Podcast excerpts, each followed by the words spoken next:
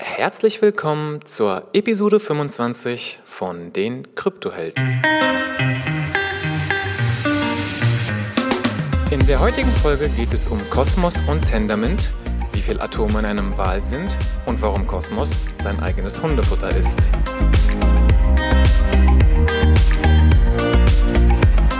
Es begrüßen dich deine Gastgeber Onur Akpolat und Hong Tiu.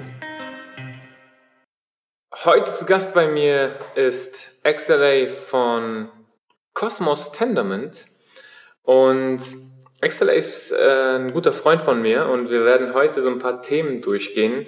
Äh, was ist Cosmos Tendermint? Ähm, was gibt es da für Innovationen? Äh, wie weit ist das Projekt? Gibt es ein Coin? Wann kommt es raus? An welchen Themen arbeiten Sie gerade? Und so weiter und so fort. Aber bevor wir da inhaltlich einsteigen, würde ich gerne wissen von dir, XLA. Erzähl mal ein bisschen was über dich. Wer bist du? Was machst du? Wie bist du zu Kosmos gekommen? Was hast du davor gemacht? Äh, was ist dein Hintergrund und so weiter?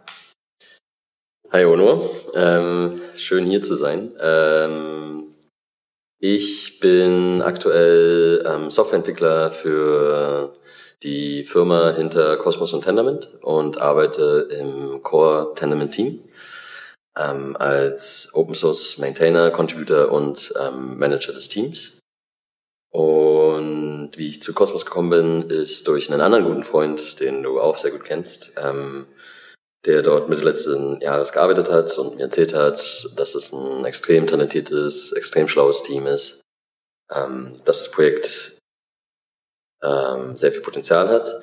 Und dann bin ich am 1.1. diesen Jahres, ähm, habe ich bei Cosmos angefangen und davor in anderen Startups gearbeitet, also sehr in der Webwelt. Ähm, ich glaube, mit am bekanntesten Soundcloud, was so ähm, mit die größte Station war in meinem professionellen Werdegang bisher. Und man könnte sagen, dass ich mich über die Jahre spezialisiert habe auf ähm, Systementwicklung und ähm, verteilte Systeme.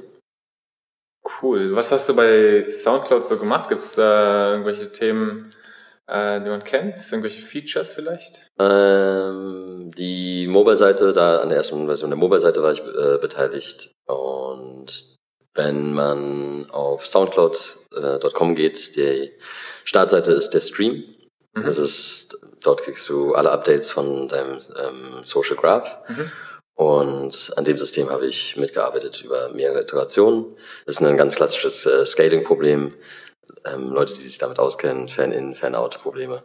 Genau. Äh, und dann aber einen großen Teil doch eher im Hintergrund, also ähm, Rechenzentrum, Infrastruktur, Cluster-Scheduling. Also Deep Tech. Mhm. Letzte Frage. Wer war der beste CTO, mit dem du jemals zusammengearbeitet hast? Das ist äh, ein äh, unbekannter, unbekannter Freund von mir, ähm, mit dem ich in einem kleinen Startup zusammengearbeitet habe. Heißt Ono Ekpolate. Ekpolate, okay. Ja.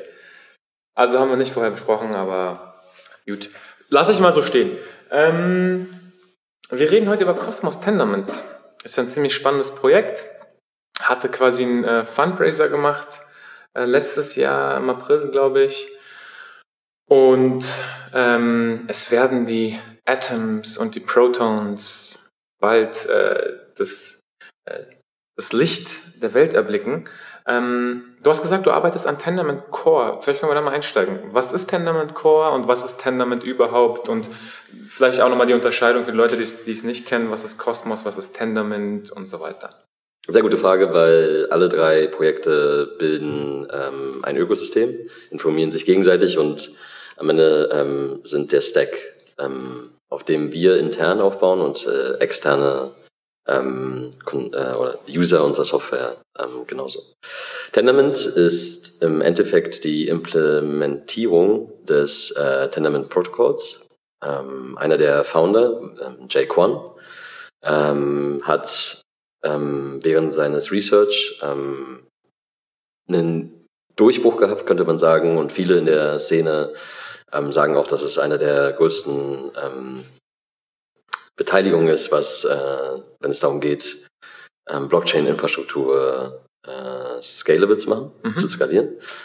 Ähm, und dieses Protokoll ist im Endeffekt eine Variation des äh, PBFT, Practical Byzantine Fault Tolerance Consensus Protokolls. ähm, hat aber signifikante ähm, Advancements, die dazu führen, dass du extrem hohe Durchsatzraten, was Transaktionen angeht, ähm, erreichen kannst, als auch einen, eine hohe Netzwerkbeteiligung. Der, das klassische Problem mit PBFT im Skalieren ist, dass die Anzahl der ähm, Validatoren oder der ähm, Masternodes, Core Nodes ähm, limitiert ist. Mhm. Dadurch, dass das Protokoll sehr ähm, viel Overhead hat. Im Sinne von, wie oft musst du kommunizieren miteinander, um ähm, Konsensus zu erreichen. Das heißt, es gibt nicht wie im Bitcoin- oder Ethereum-Netzwerk Tausende, Zehntausende, vielleicht sogar Hunderttausende von Minern, sondern es gibt wenige zehn oder hundert Validatoren insgesamt im Netzwerk. Das ist korrekt. Und äh, aktuell laufen unser Testnetz mit äh, 100 und mehr Validatoren. Mhm. Und das ist, äh, wird dann das äh, Validator Set genannt. Ähm, und die ultimativ wollen wir zu dem Punkt kommen, wo es in den Tausenden möglich ist. Interessant. Du hast jetzt ähm, PBFT gesagt und ich wollte nochmal für die, ähm, für die Zuhörer das nochmal so ein bisschen ähm, runterbrechen. Kannst du vielleicht erklären, was das Problem ist, was BFT oder PBFT löst und dann was PBFT ist? Generell löst, äh, lösen, löst diese Familie von Protokollen das ähm, Byzantin äh, Generals Problem. Ähm, ich glaube, das habt ihr auch schon mal angesprochen in äh, einer vorigen Episode und ist im Endeffekt das äh, Problem, wenn du in einem verteilten ähm, permissionless äh, System versuchst, dich auf eine Wahrheit zu einigen, auf eine kohärente Historie von Ereignissen. Ähm, und im Generals Problem ist es so, also die Metapher geht so, dass ähm, die Generäle ähm, belagern eine römische Stadt und wollen einen Angriff koordinieren haben aber als einzige Kommunikation nur Messenger zwischeneinander, also ähm, andere Partys, die die Nachrichten überbringen. Und äh, jeder dieser Generäle könnte potenziell ähm, malicious sein oder im Deutschen ähm, bösartig. bösartig. Als auch der, die Messenger könnten bösartig sein und verloren gehen. Und wie erreichst du das trotz dieser bösartigen ähm, Mitspieler im System, du trotzdem äh, Sicherheit und irgendwann an der Wahrheit ankommst. Die halbe Sekunde, um alle englischen Begriffe immer korrekt ins Deutsche zu übersetzen, ja, geht, mir, schwierig. geht mir genauso. Genau. Ähm, okay, verstanden. Und BFT entsprechend Byzantine Fault Tolerant, also ähm, eben, dass dieses Problem tolerant gegenüber dem, dem Generals Problem ist. Und PBFT vielleicht nochmal? Was ist jetzt die, diese äh, Edition von dem P, von dem Practical? Generell sind ja die Protokolle so aufgebaut, wenn du, wenn du anfängst, das Protokoll zu, äh, zu erarbeiten, dann ist es oft so, dass du erstmal die genaueste Lösung findest. Und das kann aber heißen, dass ähm, es absolut nicht praktisch ist, das in der Realität anzuwenden. Zum Beispiel, wenn das bedeutet, dass du Minuten brauchst, um diese, diese, diesen Konsensus zu erreichen, dann ist das für die meisten Anwendungsfälle einfach nicht ähm, anwendbar oder annehmbar. Ähm, und in dem Fall ist ähm, PBFT, um es auf, auf einer ganz hohen Ebene zu machen, PBFT ist der Versuch, es praktisch zu halten und gewisse, ähm, gewisse äh, Shortcuts oder Trade-offs zu machen ähm, um zu sagen, wir haben einige Charakteristiken, die wir, von denen wir uns im Klaren sind, dass sie nicht ideal sind. Aber in 99 Prozent der Fälle wird es äh, dazu führen, dass wir trotzdem ähm, sozusagen Fortschritt erreichen im System. Und Tenement ist eine Iteration darauf mit äh, kleinen Zugaben hier und dort. Ähm, und hat andere Annahmen und andere ähm, Charakteristiken, die es akzeptiert und ähm, dadurch die, die, die Protokoll, den Protokolldurchsatz noch schneller macht. Genau, das heißt, es geht in erster Linie um Geschwindigkeit als, als ja, Mehrwert. Und du hast gerade gesagt, der Kompromiss ist vielleicht 0,1 Prozent Accuracy oder, oder Sicherheit im Netzwerk für eben den Trade-off, dass man, dass man Geschwindigkeit erreicht, weil in der praktischen Anwendung ist Geschwindigkeit einfach wichtiger als 100% Sicherheit. Das ist so ein bisschen die Idee. Okay, verstanden. Cool. Ähm, das schafft erstmal einen guten Überblick, was Tendermint ist. Was ist jetzt äh, Cosmos und, und was sind die Atoms und Protons und so weiter? Mhm.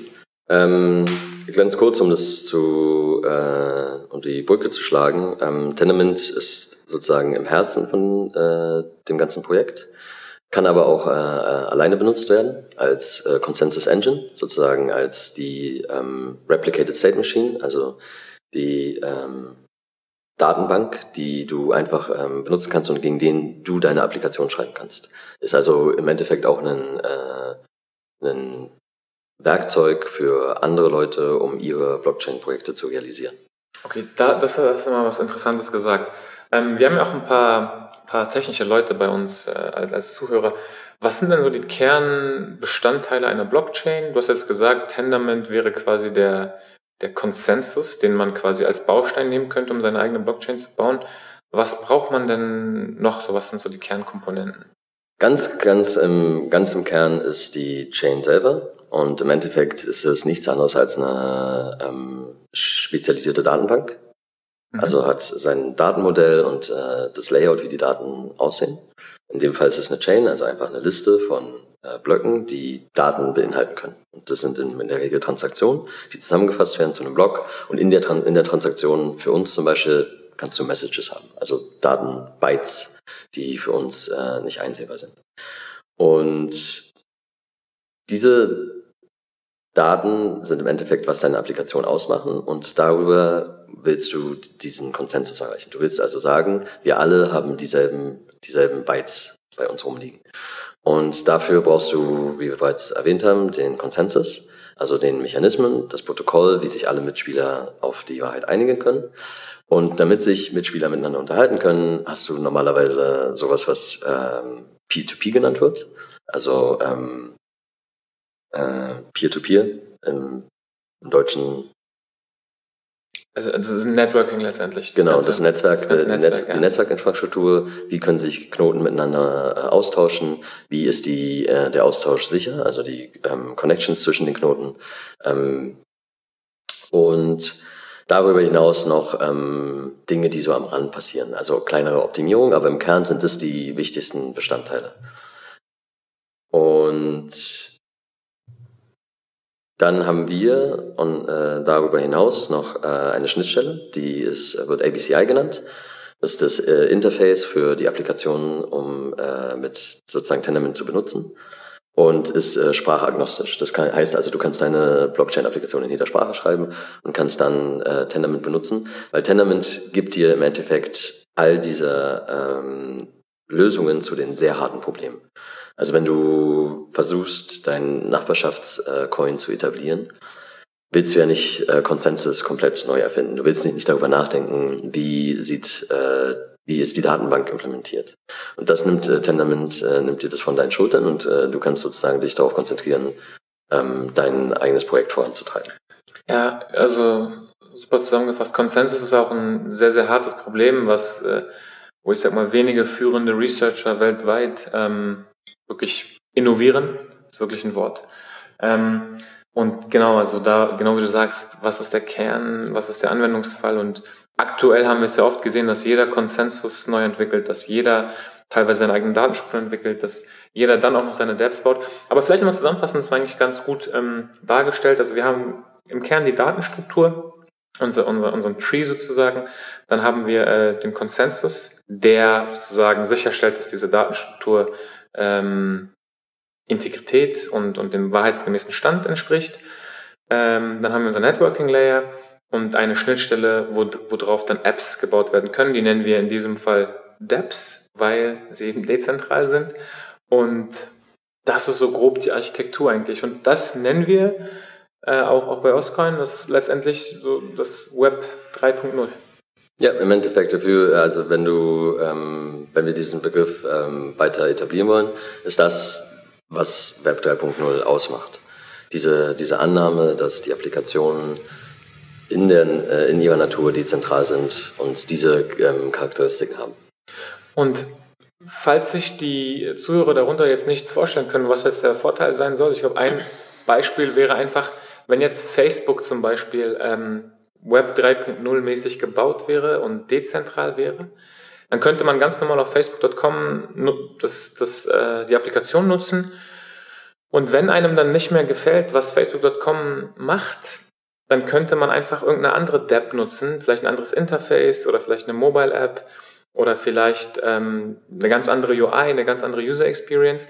Denn im Web 3.0 sind die Daten sozusagen eine Ebene drunter im Protokolllayer, in dieser Datenstruktur, das ist dezentral. Und die, die App-Layer, ähm, die ist eben viel, viel dünner und ähm, stellt sozusagen hauptsächlich die Repräsentation der Daten dar und die Experience, aber nicht eben die Daten selber. Und so können wir eben in der Zukunft ähm, auch verhindern, dass auf der, auf der Application Layer diese Monopole, ja, wir sagen ja immer Gaffer, äh, Google, Amazon, Facebook, Apple, ähm, ja, verhindert werden. Und das ist halt wirklich super, super spannend. Und Tendermint ist eben ein ganz ähm, elementarer Bestandteil, der für diese Systeme verwendet werden kann. Und dann haben wir quasi das Netzwerk als Ganzes und das ist Kosmos. Das ist fast korrekt. okay, korrigiere mich. Ähm, Kosmos ist ähm, in der Essenz ist es, äh, ist es drei Dinge. Ähm, das mit am relevantesten und wichtigste ist das Kosmos-Netzwerk, woran wir gerade arbeiten, dass wir ähm, zum Launch kommen woran auch geknüpft ist, dass man ähm, die Tokens, die ähm, im Cosmos Network äh, benutzt werden, die Atoms, ähm, kaufen kann, äh, handeln kann und damit sozusagen Teil äh, vom Cosmos Network wird. Ähm, und das Netzwerk in seiner Idee ist insofern ähm, spannend, als dass es versucht, äh, ein Meta-Netzwerk zu sein, ein Meta, eine Meta-Blockchain zu sein. Ähm, wir haben dieses System, was Hubs und Spokes genannt wird. Wir haben also ähm, Hubs, die ähm, versuchen mit einer Architektur, die darauf aufbaut, dass du äh, Dinge dort äh, andockst, ähm, versucht verschiedene Universen zusammenzubringen. Also wenn du ähm, dir überlegst, wie du heute ähm, zum Beispiel beim Handeln von einem Store Value zu einem anderen kommst, es ist immer ein Intermediate dazwischen. Du hast aktuell keine, keine Garantien. Und wir reden dort von äh, Atomic, äh, Atomic Operations, also Dinge, die entweder sie ähm, äh, sind erfolgreich oder sie sind nicht erfolgreich in ihrer Ganzheit. Und es ist aktuell nicht so ähm, flüssig, wie du zwischen den einzelnen ähm, Netzwerken und den einzelnen Projekten hin und her ähm, dich bewegen kannst im virtuellen Raum. Und Cosmos versucht, das ähm, dem aus dem Weg zu oder dieses Problem zu ähm, negieren oder zu eliminieren. Und wir haben diese Zones und diese Zones können zum Beispiel Dinge repräsentieren, die existieren. Also es sind Wormholes in andere Universen. Deswegen dieses ganze Space-Thema weil wir davon ausgehen, dass es äh, halt verschiedene ähm, Realitäten sind, die wir zusammenbringen. Wenn Cosmos live ist, kann ich dann quasi, ähm, du hast gesagt, verschiedene Store Values, also kann ich dann Bitcoin gegen, gegen Litecoin ähm, swappen, ohne da eine Exchange dazwischen zu haben? Wenn beide äh, Netzwerke mit dem Cosmos-Netzwerk ver verknüpft sind? In der Theorie ja, in der Praxis ist das alles nicht so einfach. Mhm. Ähm, idealerweise ist das äh, der, das Resultat des Ganzen. Allerdings ähm, hängt es davon ab, dass diese Zones implementiert werden. Cosmos bietet erstmal nur diese, dieses Meta, diese Meta-Blockchain. Dann müssen wir und als Community, als äh, ähm, also für jeden, der Interesse daran hat, dass eines dieser anderen Netzwerke irgendwie repräsentiert wird, wir müssen vorantreiben, dass diese Zones entwickelt werden. Zones sind Repräsentationen von anderen Netzwerken. Ähm, in dem Fall können das äh, absolut neue Netzwerke sein oder existierende. Und dann kannst du zum Beispiel eine äh, Litecoin ähm, oder eine Bitcoin-Zone haben und, oder eine Ethereum-Zone. Daran arbeiten wir ak äh, aktiv. Also das wird wahrscheinlich relativ schnell nach Launch wird es eine Ethereum Zone geben. Und dann gibt es auch zwei verschiedene Arten von ähm, Zones. Das eine ist eine Packed Zone. Das heißt also, die, äh, der Stand, der in dieser Zone ist, ist eine äh, akkurate Repräsentation, was in dem anderen Netzwerk ähm, passiert. Und dann gibt es noch ähm, sowas wie ähm, den Hardfork oder den Hardspoon, wo du halt sagst, okay, das ist der an dem Punkt ähm, switchen wir komplett das Netzwerk und machen das Teil der Kosmos-Infrastruktur oder benutzen die Kosmos-Infrastruktur dafür. Aber um zurück auf deinen Punkt zu kommen, in einer ähm, glorreichen Zukunft, wo wir wahrscheinlich ein oder zwei Jahre nach Launch sind, wird diese Realität existieren. Ja. Und Distributed äh, Exchange oder dezentrale äh, Exchanges ist auch einer der Anwendungsfälle für die Kosmos-Infrastruktur.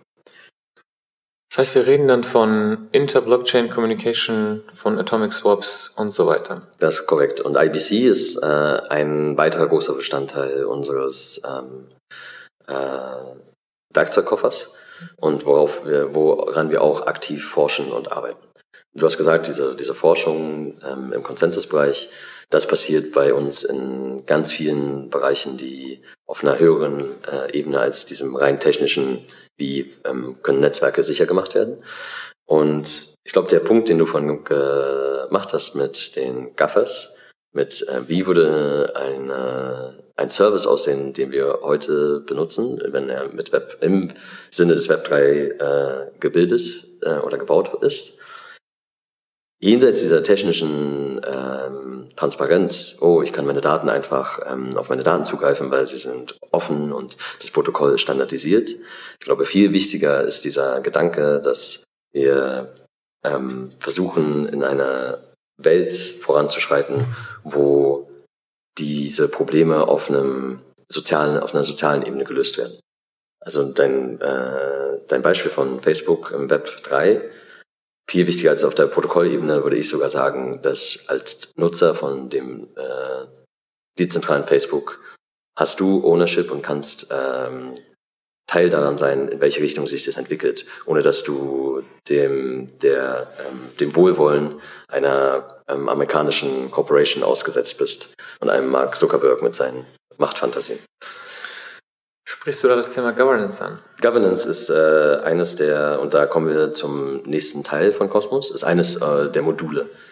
Cosmos ähm, in der technischen oder im, im, technischen Kontext ist eine ähm, Application Development äh, Kit oder ein äh, Software Development Kit, mit dem du ähm, relativ einfach deine eigenen Blockchain-Applikationen bauen kannst.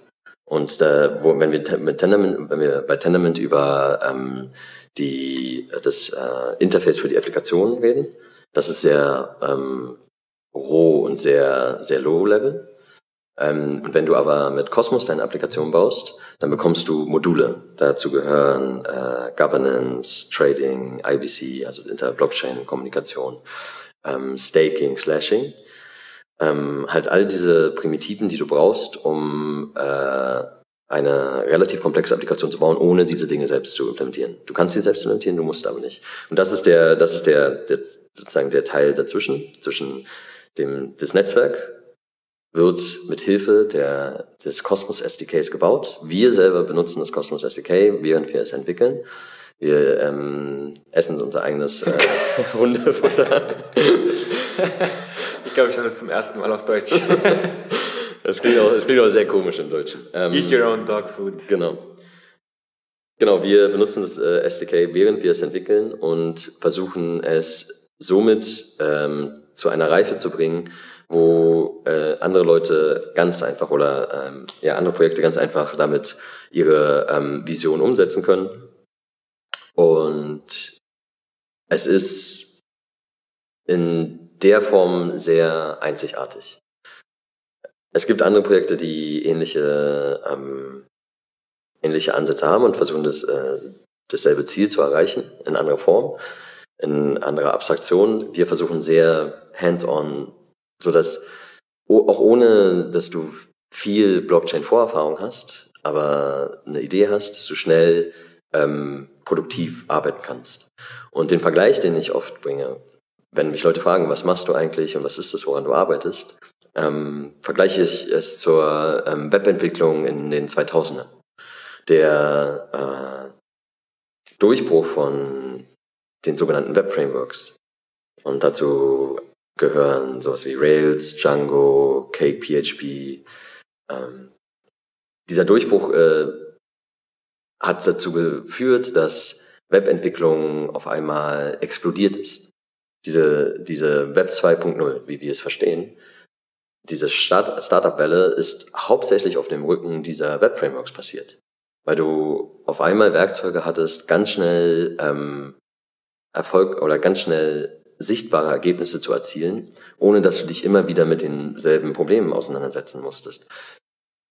Was ist mein, wie schreibe ich meinen Webserver? Wie ähm, liefere ich HTML aus? Diese Fragen wurden für dich beantwortet und du konntest dich ähm, auf deine, ähm, dein äh, Kernprodukt konzentrieren. Ob das immer gut war oder nicht, ist eine andere Frage, aber wenn wir jetzt zurückblicken auf die letzten 15 Jahre, die mit dieser Entwicklung, sehr erfolgreiche und auch ähm, äh, respektable Projekte sind daraus entstanden. Und wir hoffen, dass wir dasselbe erreichen können für die Blockchain-Community äh, und versuchen von dieser Welle der Infrastrukturprojekte, wie du sagst, jeder versucht seinen eigenen Konsensus zu lösen, wegkommen von dieser Infrastruktur äh, ähm, und hin zu, dass wir anfangen, wirkliche Projekte ähm, zu implementieren um überhaupt erst anfangen zu können äh, zu experimentieren. Ist diese Blockchain, äh, ist dieses Blockchain-Ding überhaupt, macht das überhaupt Sinn? Ist diese ganze Fantasien, die wir darüber haben, ähm, sind die überhaupt anwendbar? Ist unsere, äh, unsere äh, Ideologie und unser äh, Glaube daran, macht das überhaupt Sinn? Sehr spannend. Ähm, also auch eine interessante Analogie. Tendermint ist quasi das Cake PHP der Blockchain. ähm, ich habe nur Spaß gemacht. Nee, weil de, de, ich möchte das korrigieren. Äh, Cosmos SDK ist das Cake, Cake PHP oder das Rails. Rails ist schon ja. etwas besser. Ja. ja. also Tendermint wäre der Webserver und das SDK wäre das Webframework. Super, super spannend. Wir sind jetzt extrem technisch geworden. Das, äh, Tut kommt, mir leid. das kommt dabei raus, wenn zwei ähm, Techies über Blockchain reden. Vielleicht können wir noch mal rauszoomen und ein Level höher gehen. Beziehungsweise, du hast gesagt, es gibt drei Säulen bei Cosmos. Wir haben jetzt über zwei Säulen gesprochen oder auch schon die dritte? Ja, es gibt, es gibt mehrere, also ähm, um die nochmal aufzuzählen, Tendermint, ABCI, äh, Cosmos SDK, Cosmos Netzwerk und IBC. Das sind auch so intern die Themen, die uns am meisten beschäftigen. Und innerhalb von Cosmos hatten wir jetzt über Governance noch gesprochen, was ein wichtiger Bestandteil ist. Was ich da gerade rausgehört habe, ist, du hast gesagt, äh, unter anderem ein, ein, ähm, eine Fragestellung, die auch intern diskutiert, das ganze Thema Staking. Ähm, wir haben gerade über Consensus gesprochen und vielleicht haben sich viele gefragt, wir haben jetzt weder Proof of Work noch Proof of Stake noch Proof of irgendwas anderes besprochen. Ähm, das ist ja eine dieser Misconceptions in dem Space, dass viele denken, Proof of Work oder Proof of Stake sind Consensus. Ähm, um es zu korrigieren, oder beziehungsweise um, um gleich die richtige Frage zu stellen, welchen Civil Control ähm, verwendet denn Tendermint? Ähm, der Civil Control ist der Proof of Stake. Mhm.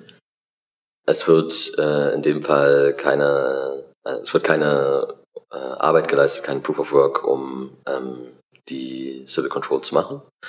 Und deswegen auch ähm, einleitend der ganze, der ganze Kontext zu PBFT, das zu der Familie von der PBFT oder der BFT-Familie gehört.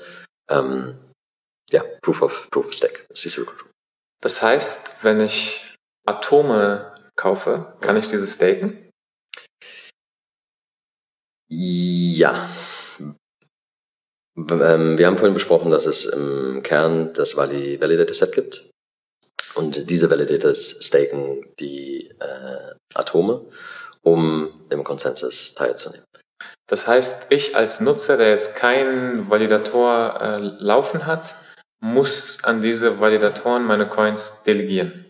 Das ist korrekt. Ähm, Gibt es da eine Mindestanzahl oder, oder wie funktioniert dieser Prozess? Wie, einfach, wie kann ich mir das vorstellen? Das ist eine Webseite, wo ich meinen mein Private Key eingebe, mit allen möglichen Chrome-Plugins aktiviert, die meinen Traffic sniffen? Das ist korrekt. Und, Perfekt. Äh, ja. Also ähm, es sind mehrere Schichten. Und äh, wir reden von Proof of Stake für, für die Civil Control. Wir reden von Delegation für das Staking. Ähm, und wir reden von Proof of Slashing für die ähm, für das Konsensus. Ich muss nochmal sagen, bitte niemals euren Private Key im Browser eingeben, das war ein Scherz. Wir sind etwas äh, ironisch unterwegs gerade. Ja. In ähm, den Show Notes findet ihr dann einen Downlink zu unserer eigenen Chrome Extension. Sehr schön. So, also um deine Frage nochmal genauer zu beantworten. Ähm, ja, du delegierst, aber das ähm, Dele De Delegators, also die Mitspieler, die dafür verantwortlich sind, ihre Atoms zu delegieren, werden aktiver Teil des Netzwerks. Du bist dafür verantwortlich, einen ähm, sicheren und vertrauenswürdigen Validator zu finden, dem du deine ähm, Atoms gibst oder Atom. Also wieder das Thema, du musst jemandem anvertrauen. Du musst sie anvertrauen, aber viel wichtiger ist, du musst deine Hausaufgaben machen. Mhm. Also du kannst nicht einfach sagen, oh, ich äh, habe meine, mein, äh, alle meine Atome jemandem gegeben, der hat sie nicht richtig verwaltet. Wie kann ich denjenigen jetzt dafür belangen? Also die, die ähm, Verantwortung ist sozusagen äh, umge umgekehrt. Und es gibt aktuell noch keine ähm, Mindestanzahl, die du delegieren musst, die du delegieren kannst. Diese Sachen äh, sind alles äh, Parameter, die wir aktuell versuchen zu auszuloten. Mit dem Laufen lassen unserer Testnetz, mit dem äh, äh, Testen unserer Module. Weil viele dieser Module, um auch eine einleitende Frage vom vom Beginn der Sendung äh, zurückzukommen. Wie weit sind wir? Wo, äh, wann werden wir irgendwas äh, Greifbares haben? Ist, dass wir in aktiver Entwicklung sind und erst vor kurzem sind alle ähm, Puzzleteile zusammengekommen. Und jetzt geht es für uns darum, das große Ganze wieder und wieder zu testen, äh, ähm, abzuhärten und ähm, aufzubereiten und vorzubereiten für den Mainnet Launch.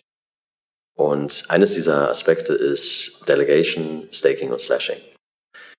Slashing ist der Akt ähm, des äh, Bestrafens für unkorrektes Verhalten.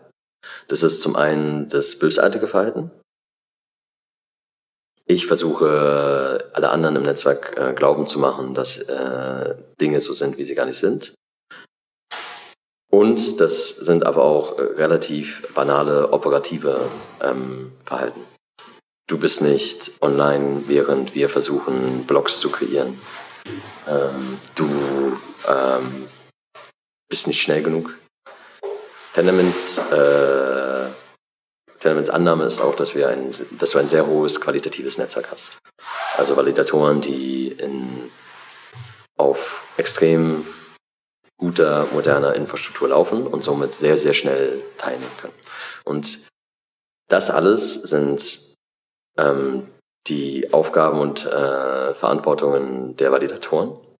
Also wie die Delegatoren ähm, Verantwortung haben, ähm, ihre, Validatoren zu ähm, analysieren und zu äh, sorgfältig auszuwählen, ist dann die Aufgabe der Validatoren für extrem hohe Sicherheit zu sorgen, sodass die der Stake, den sie bekommen von den äh, vertrauenden äh, Parteien, dass der nicht kompromittiert wird, nicht geklaut werden kann.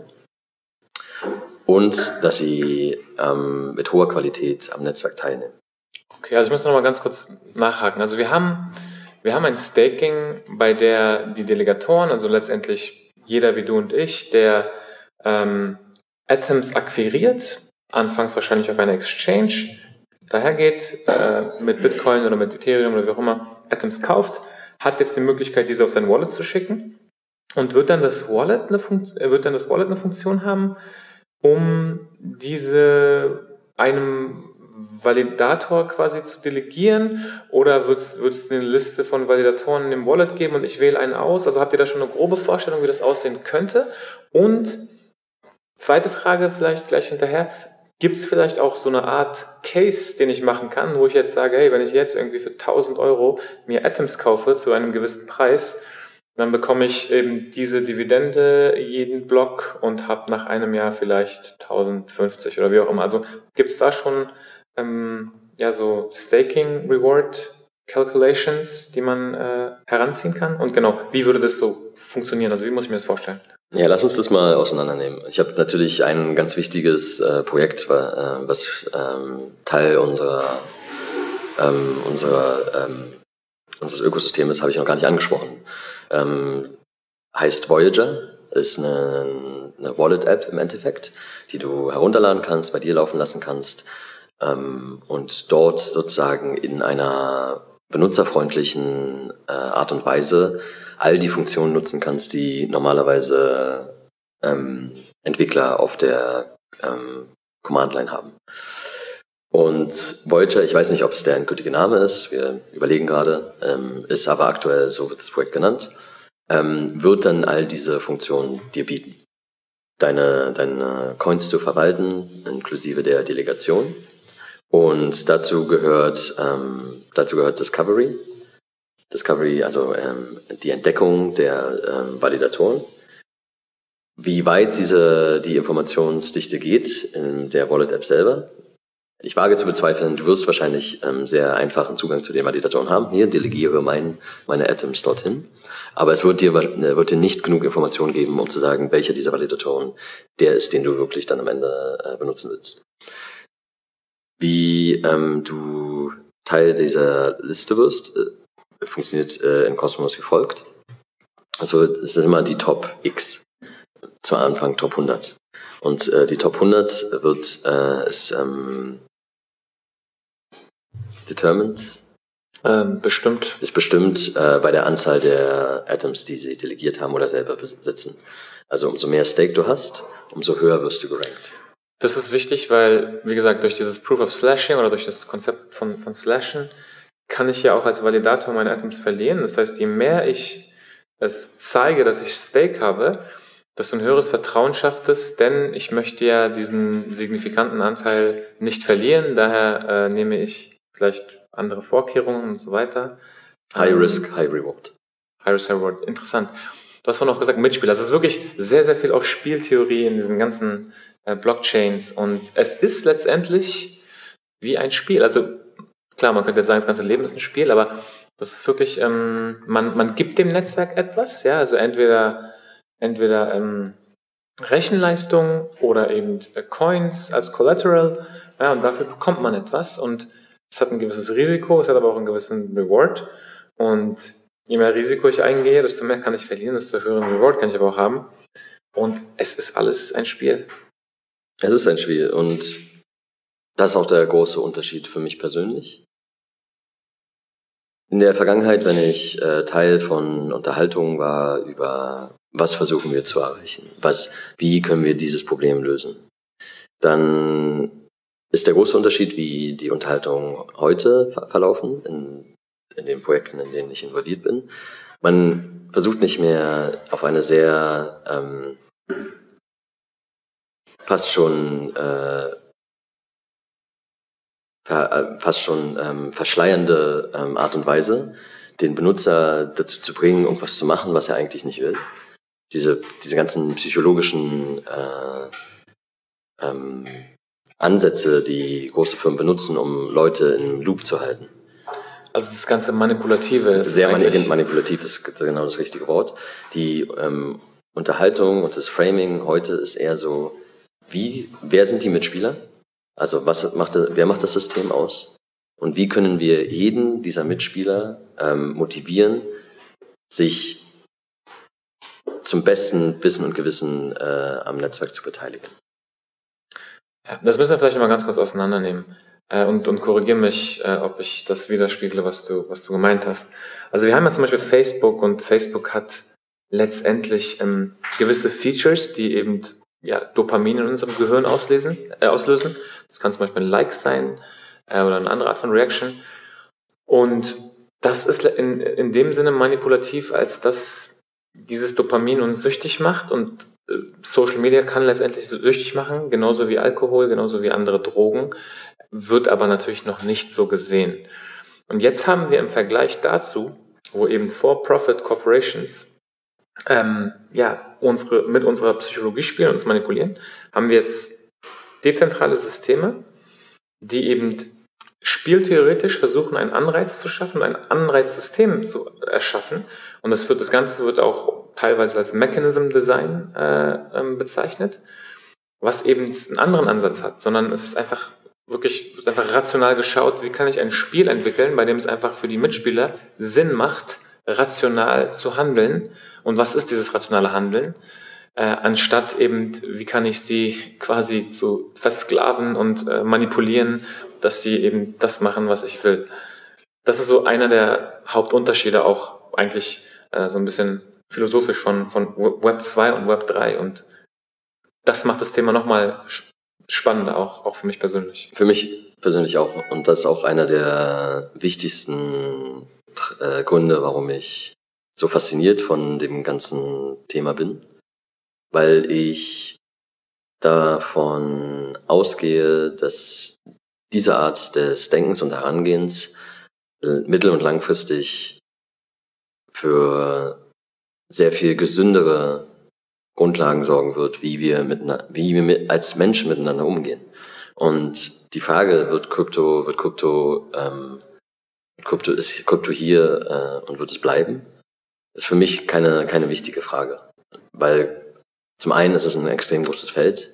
Die Frage ist, welcher Aspekt davon? Store of Value in sowas wie Bitcoin?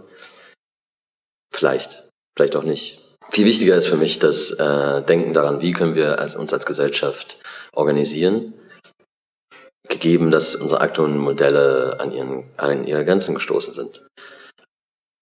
Die Realität ist, dass wir auf Cutting-Edge-Modellen äh, von 1800 irgendwas operieren.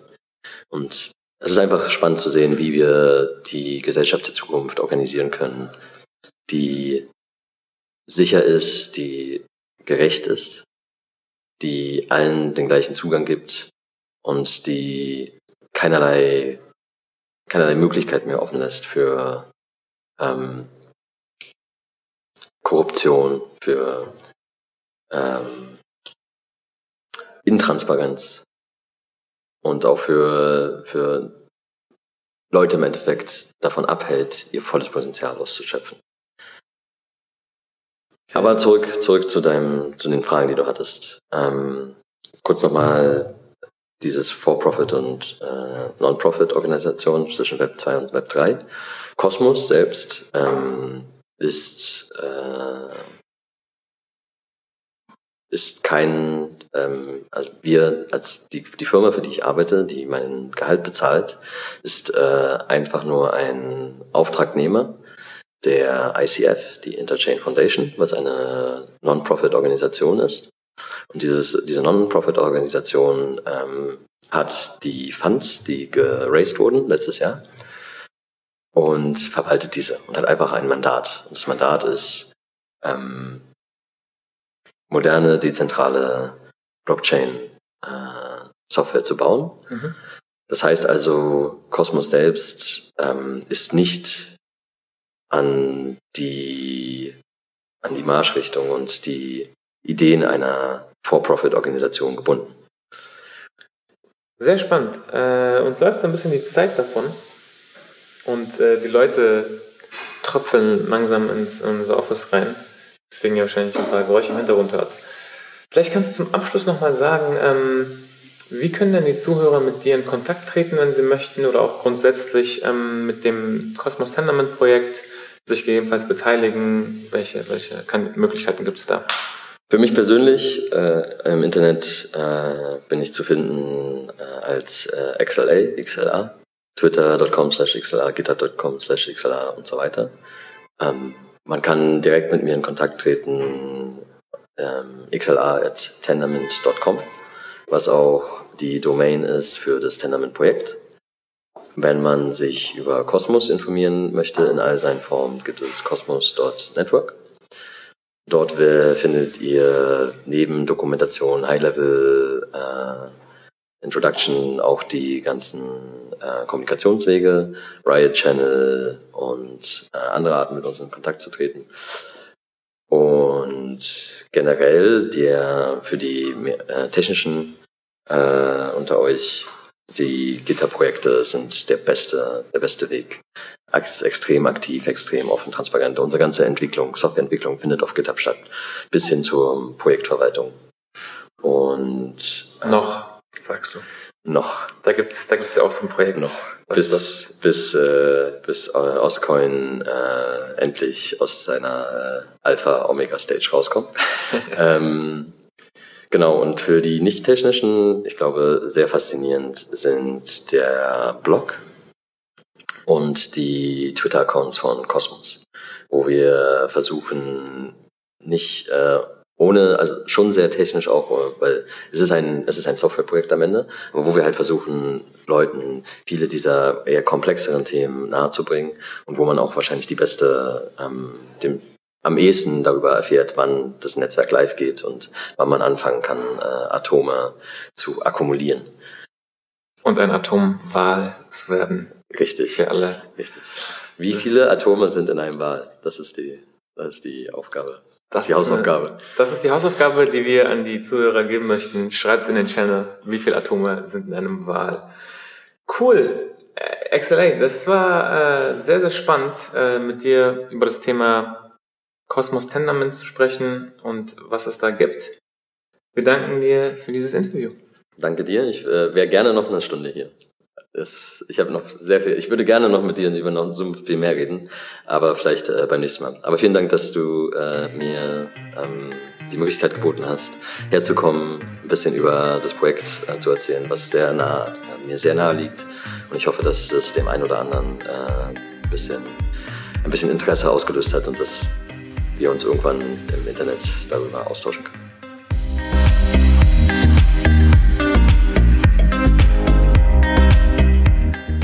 Ich bedanke mich nochmal ganz, ganz herzlich bei XLA. Er ist wirklich ein sehr, sehr guter Freund von mir. Äh, wir haben lange zusammengearbeitet und sind jetzt im gleichen Space unterwegs. Hat äh, echt Spaß gemacht und wir werden die Folge auf jeden Fall wiederholen. Ähm, genau, wenn ihr Feedback habt, Immer her damit, kommt in unsere Telegram-Gruppe. Ich freue mich auf euch. Ciao.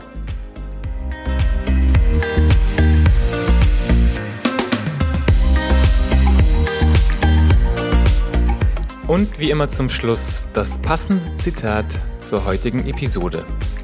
Das Leben ist ein Spiel. Der Mensch ist die Spielfigur, nicht der Spieler.